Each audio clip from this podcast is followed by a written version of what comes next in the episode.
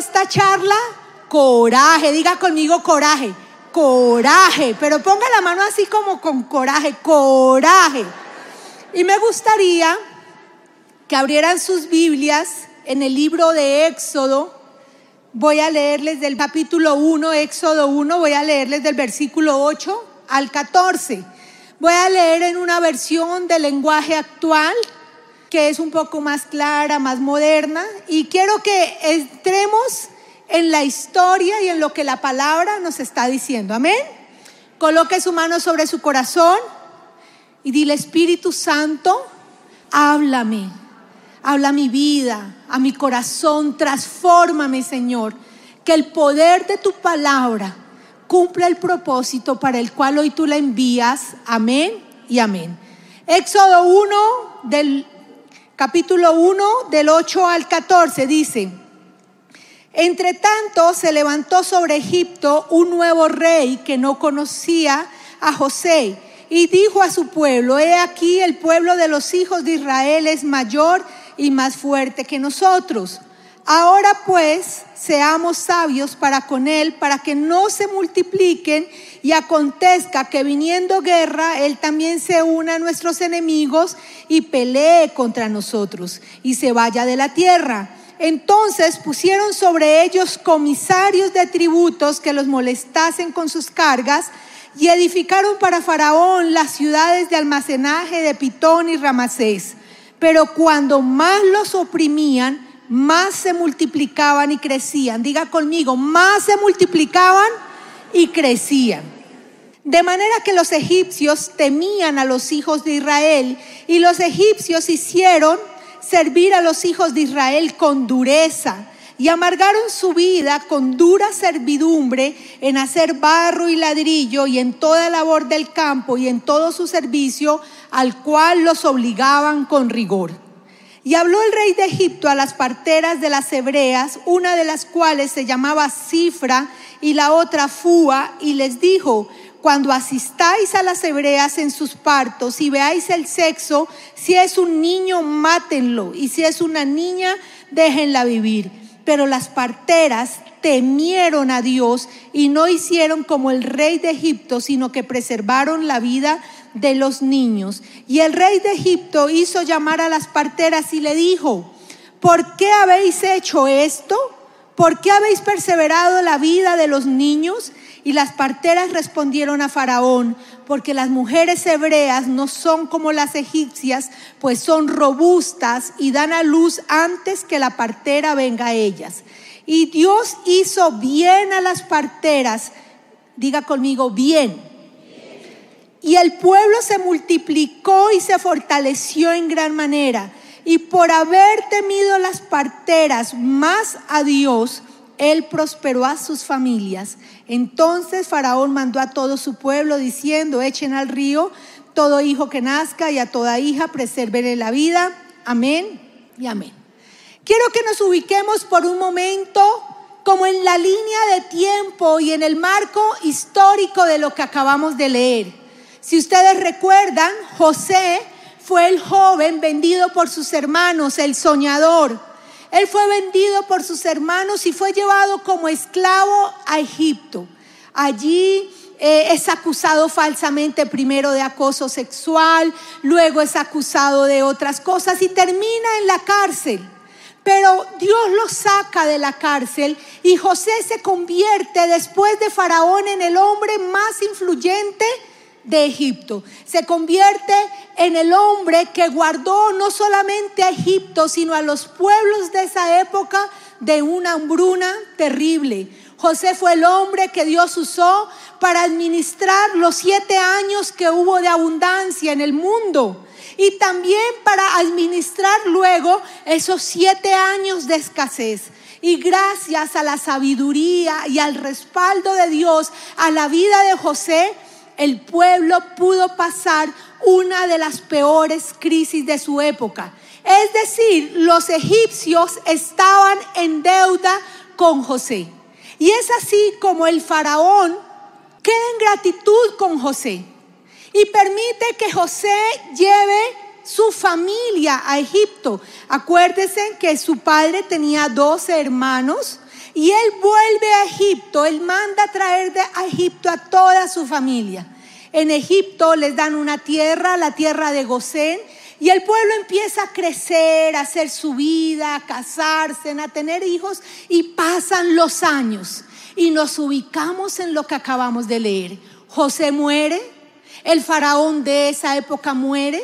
Yo me imagino que esa primera generación de judíos en Egipto muere y se levanta un faraón que empieza a tener miedo del pueblo de Israel porque Dios empieza a respaldar a Israel y empiezan a crecer y a multiplicarse. Y este faraón y este nuevo gobierno se llena de temor y de miedo y empieza a oprimirlos. Empiezan a esclavizarlos, empiezan a ponerles a hacer tareas muy fuertes. Pero como dice la palabra, cuando más los oprimían, cuando más duro les daban para destruirlos, más crecían y más se multiplicaban. Eso sucedía. Entonces cuando el faraón ve que la estrategia de trabajos forzados no funciona, levanta un decreto de muerte, levanta una estrategia diabólica, maquiavélica, terrible, y es asesinar a todos los niños varones que nacen con el fin de no permitir que los judíos siguieran multiplicándose. Saben que el faraón sabía muy bien que el pueblo de Israel jamás se mezclaría con pueblos extraños. Y por eso ellos sabían que si cortaban y asesinaban a los niños varones, no iba a ver cómo ellos crecieran. Y lo primero que quiero hablarte hoy, porque aunque esta historia pasó hace miles de años, es una historia que se está viviendo hoy en día y es que hay un decreto de muerte.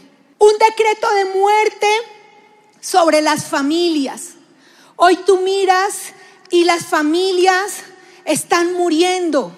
Los matrimonios están muriendo. Hoy los matrimonios son desechables, a lo sumo 5, 7 años. De hecho, hoy las parejas ni siquiera se casan porque no creen en la institución del matrimonio hay un decreto de muerte del enemigo. Tú miras a los jóvenes y hay un decreto de muerte sobre nuestros jóvenes.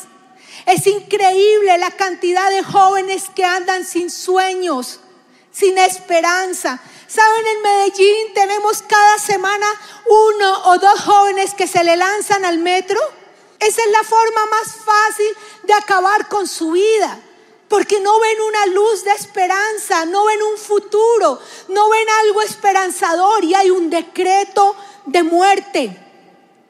Hay un decreto de muerte sobre las finanzas, sobre la economía.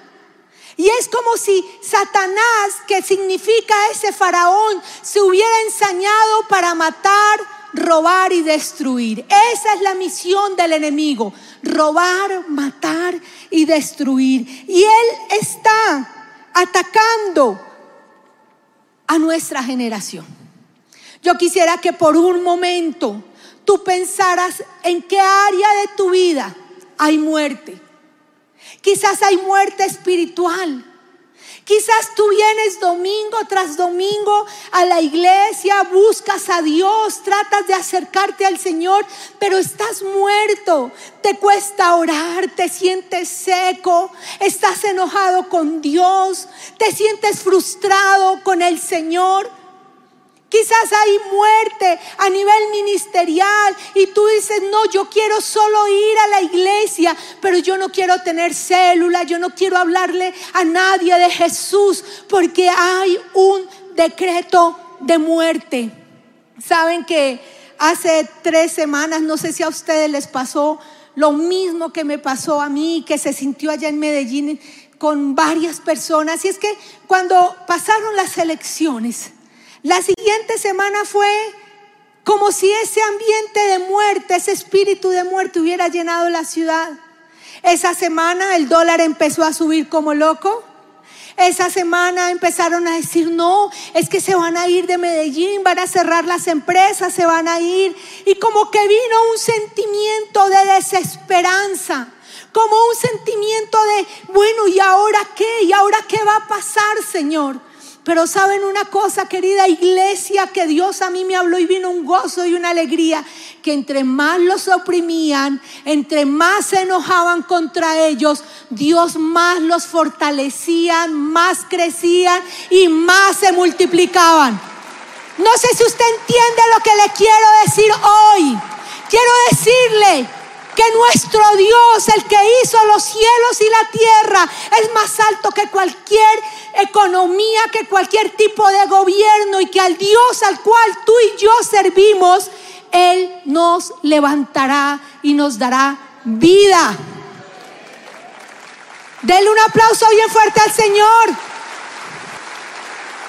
Eso pasó en el pueblo de Israel. Había un decreto de muerte. ¿Saben? Tiembla con su iglesia. De pronto uno es como como que se nos olvida mirar las cosas desde el mundo espiritual. Y por eso el enemigo quiere traer muerte. Yo decía, él no se ha inventado nada, él sigue haciendo lo mismo que ha hecho, su, su estrategia es la misma. Pero se nos olvida que Jesús dijo, yo he venido a dar vida. ¿Y vida cómo? Diga conmigo en abundancia. Y donde está el Espíritu de Dios, donde llega el poder de Jesús, viene vida y viene el poder de resurrección. Se levanta este decreto de muerte. Se levanta este decreto de muerte contra los más débiles. Ustedes se pueden imaginar el dolor y la angustia que había en cada familia. La zozobra que cada mujer embarazada vivía. No habían ecografías. No sabían si era niño o niña. Yo me imagino que esas mujeres durante todo su embarazo oraban, Señor, que no sea un niño, Señor, que sea una niña, porque sabían que había un decreto de muerte. ¿Saben una cosa? Como Satanás no pudo destruir a los padres y a los adultos, se ensañó con los más débiles. Querida iglesia, este es un tiempo en donde Dios nos está llamando a levantarnos como una iglesia con coraje. Tú eres el guarda de tu casa. Tú eres el guarda de nuestra nación, de nuestros hijos. Y así como en ese entonces, a pesar de ese decreto de muerte y de un faraón que infundía miedo, que infundía terror, Dios llamó a dos mujeres, dos mujeres hebreas dos parteras, dos mujeres normales, dos mujeres que tenían la misión de ayudar a que las mujeres de su pueblo dieran a luz. Y el faraón las llamó y les dio terrible, la terrible misión de asesinar a sus propios niños. Pero a mí me encanta porque estas mujeres temieron más a Dios que al hombre. Querida iglesia, Dios nos quiere levantar como parteras. Esas parteras llevaron vida, llevaron protección. Estas parteras sabían que Dios no permitía que ellas atacaran a estos niños y que mataran a los hijos de sus hermanos. Una de ellas se llamaba Cifra y la otra Fua. Bueno, yo quiero preguntar aquí quién está embarazado, quién está a punto de tener bebé. Bueno, por aquí hay una. ¿Quién más? Levante su mano, feliz. ¿Saben que la panza que mejor nos luce a las mujeres es la del embarazo? Esa sí, sáquela. Si está esperando bebé, mire estos dos nombres. De pronto. De pronto le suena. Porque es que el nombre está directamente ligado con el carácter de las personas. Yo me llamo Luisa y Luisa significa luchadora. Y yo a veces me pregunto por qué no me pondrían un nombre más chévere, uno que significara descanso, vida fácil, relax. Y me pusieron Luisa no porque se inspiraron en el significado, es porque yo tengo una, tenía una abuelita que se llamaba Luisa. Y en ese entonces mis papás estaban enojados, o mi abuela estaba enojados con mis papás. Y la manera de contentarla, ¿cuál creen que fue? No haga eso con sus hijos. Por favor, busque un nombre que le marque toda su vida con un significado bueno. Y luego le pregunto yo a mi mami, mami, ¿y qué otra opción había? Entonces mi mamá me dijo, mi hijita, yo le quería poner a usted Marisela. Entonces yo me quedo pensando, yo tengo cara de ser la pastora Marisela del Río. ¿Cierto que no? Eso parece de cantante ranchera, por allá más bien de mariachi, algo así. Digo, como que me quedo con Luisa. Pero cifra y fuga, yo quiero decirte qué significa cifra. Cifra significa la que agrada a Dios. Cifra significa la que trabaja en armonía. Cifra significa deleite. Ese es el nombre de esa partera, cifra. Y la otra, fua, significa luz. Fua significa luz. Fua significa muy brillante. Fua significa la que brilla en un mundo oscuro. Entonces, increíblemente, el faraón escogió a dos parteras, pero eran dos mujeres que una anhelaba agradar a Dios con toda su vida y con todo su ser. Y la otra se había determinado a ser luz en medio de la oscuridad. Esas parteras significan y tipifican a la iglesia. Dios te está llamando a ti y me está llamando a mí para que nos levantemos como cifra y fua, como esas parteras que en medio de un mundo donde hay decreto de muerte, tú te puedas levantar a llevar luz, esperanza. Saben, a veces en nuestra casa hay muerte. Y yo he descubierto qué discernimiento el mío después de muchos años. Que muchas veces uno en su casa no habla y no comparte de Cristo, porque en dónde lo conocen a uno tal cual. ¿En dónde? En la casa. Mi mamá y mis hermanos conocen mis virtudes, pero conocen más mis debilidades. Y cuando de pronto uno no está tan firme, cuando uno no está tan espiritual y brota esa naturaleza que no es, no falta el que te diga, y no dice que usted es cristiano, no dice que usted va a la iglesia, no dice que lea la Biblia. ¿De qué le sirve ir cada ocho días, ir a célula? ¿De qué le sirve si mírelo, mírelo como se pone? Y muchos prefieren callar, desapercibidos en su trabajo, en todo el lugar. Pero hoy Dios nos quiere llevar a una naturaleza, una transformación de nuestro carácter de ser luz. Porque mientras tú no brilles y tú no hables, la muerte seguirá rondando y empoderándose de lo que amamos. Mientras tú no te determines a agradar a Dios y trabajar en armonía con Dios, el enemigo seguirá robando tu casa, tu vida espiritual, tus sueños. Y recuerda que Jesús quiere darte vida. Amén. Me impacta que estas mujeres temieron a Dios. Diga conmigo, temor a Dios. Y temor a Dios no es tenerle miedo al Señor. Hay personas que buscan a Dios y tratan de vivir una vida que agrade a Dios porque le tienen miedo al Señor porque tienen miedo qué va a pasar conmigo. Es que si yo me aparto de Dios, me cae la mala, me caen las siete plagas, mejor dicho, me voy de la cobertura terrible. No es así. El temor a Dios es esa convicción profunda que tú tienes en tu corazón de que amas a alguien y quieres honrarlo y quieres agradarlo con toda tu vida. Esto fue lo que las parteras tuvieron Viene un faraón, un hombre poderoso, les da una orden a costa de sus propias vidas, a costa de sus propias familias. Pero estas mujeres amaban más a Dios, tenían temor más a Dios, que dijeron, al Dios al cual amamos y al cual tememos, Él nos dará la victoria. Querida iglesia, queridos amigos, ese es un tiempo en donde Dios nos está llamando a volver a tener un temor a Dios profundo. Un temor a Dios que determine nuestras acciones y nuestra naturaleza.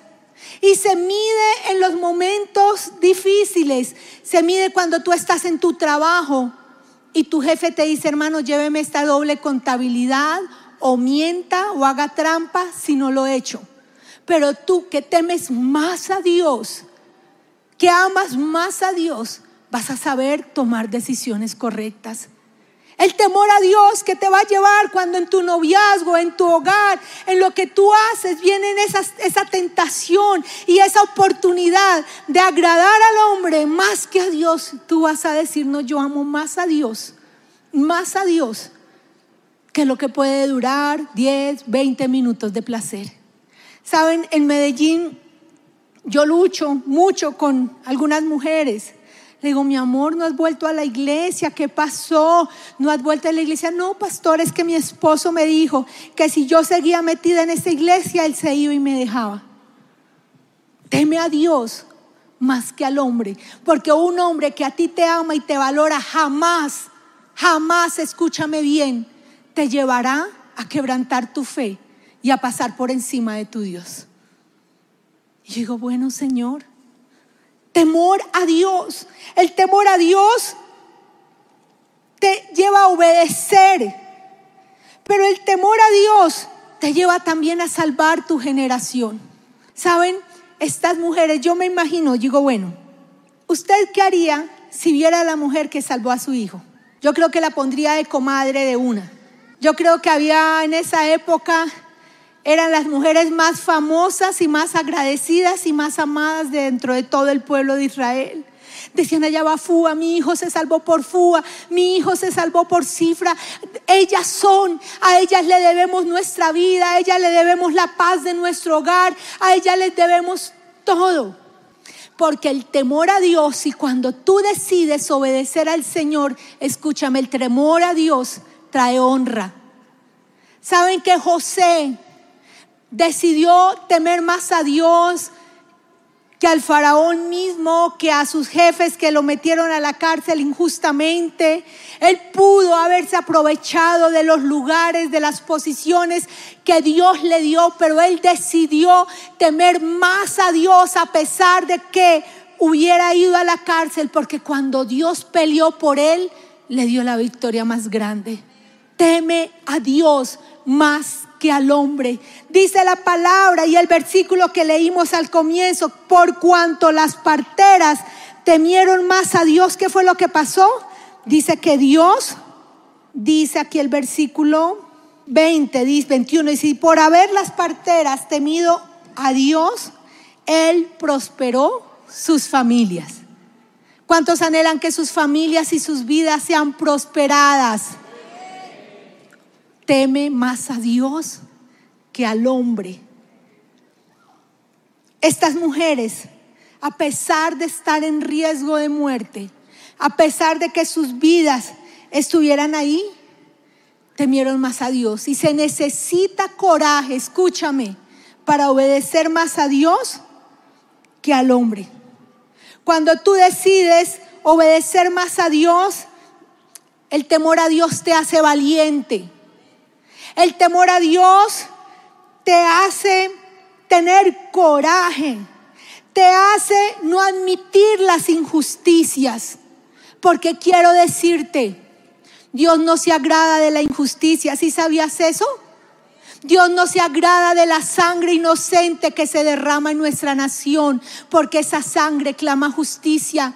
Dios no se alegra de que un juez, un magistrado, una persona de autoridad tuerza el derecho y robe el derecho del necesitado, de la viuda o del huérfano. Dios no se agrada de aquel que acapara el grano y que es corrupto. Dios no se alegra de la injusticia. Y saben, en estos tiempos se necesita que una iglesia se levante con coraje como esas parteras Quiero decirte que todos ustedes ya saben todo lo que ha pasado con el aborto. Queridas mujeres, hoy les digo esto, so pena de que me apedren o que no me vuelvan a hablar. El aborto no es un derecho, la vida sí es un derecho. Escúchame bien, no lo digo yo, lo dice la palabra de Dios. ¿Tú tienes derecho sobre tu cuerpo? Sí. Y decide, ojalá, y es mi oración, que decidas sobre tu cuerpo y cómo iniciar tu maternidad o tu sexualidad de acuerdo a la palabra de Dios. Y si no lo haces, esa es tu vida. Pero tú no tienes derecho, escúchame, de decidir por la vida de uno que no ha nacido. Eso se llama asesinato. Allá en Medellín se me levantó una muchacha toda pastora y entonces las mujeres que han sido violadas y que quedan embarazadas fruto de una violación y le dije yo, ¿y por qué tenemos que aplicarle la pena de muerte a ese bebé? ¿Saben cuál sería el derecho y la justicia para esa pobre mujer que pasó por esa situación traumática? Que el Estado fuera y le dijera, perdóneme porque no la cuidé, porque no la protegí, Deme ese niño, no lo tiene que tener usted, no lo tiene. Mire, le reserzo sus derechos, le doy una bonificación, pero deme ese niño. Y si le quiere aplicar justicia a alguien, ¿por qué mejor no le aplicamos la pena de muerte al violador? ¿Por qué se la tenemos que aplicar al niño? Dele un aplauso al Señor, porque yo quiero decirte hoy que se necesita coraje para que tú alinees tu pensamiento hoy con la palabra de Dios.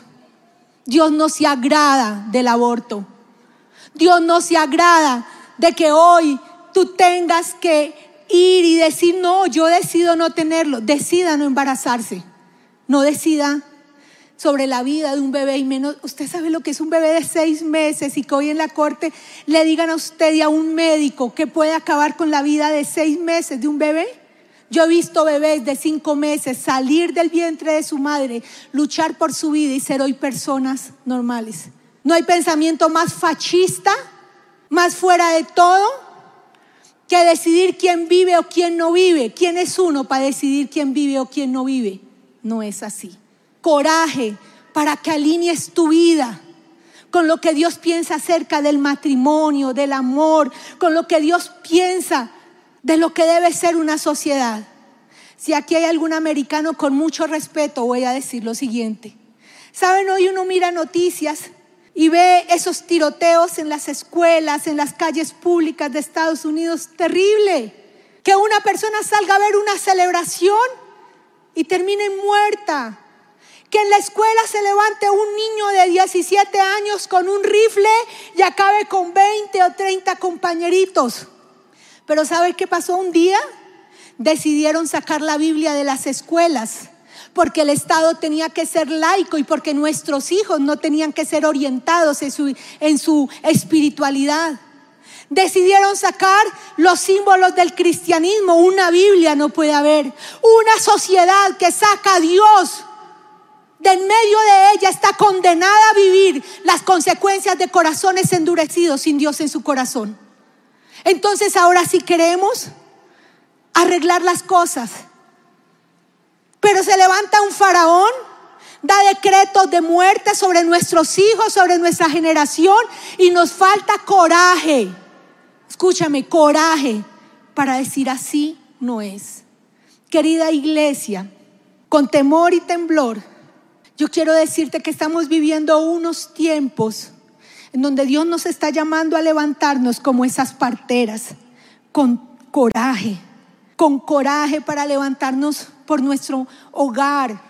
¿Saben? La fácil es me divorcio, me voy, coja sus cosas y váyase para donde su mamá. Y no falta la mamá alcahueta que le diga, ay sí, mijito, venga que aquí le tengo su cuartico, su camita y todo listo.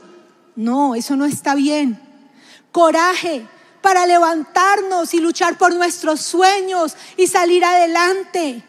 Coraje para creer que el Dios que hizo los cielos y la tierra es más alto que el más alto de todos los altos y que Él gobierna. Y coraje para que una iglesia se levante y le diga a la sociedad lo que está mal.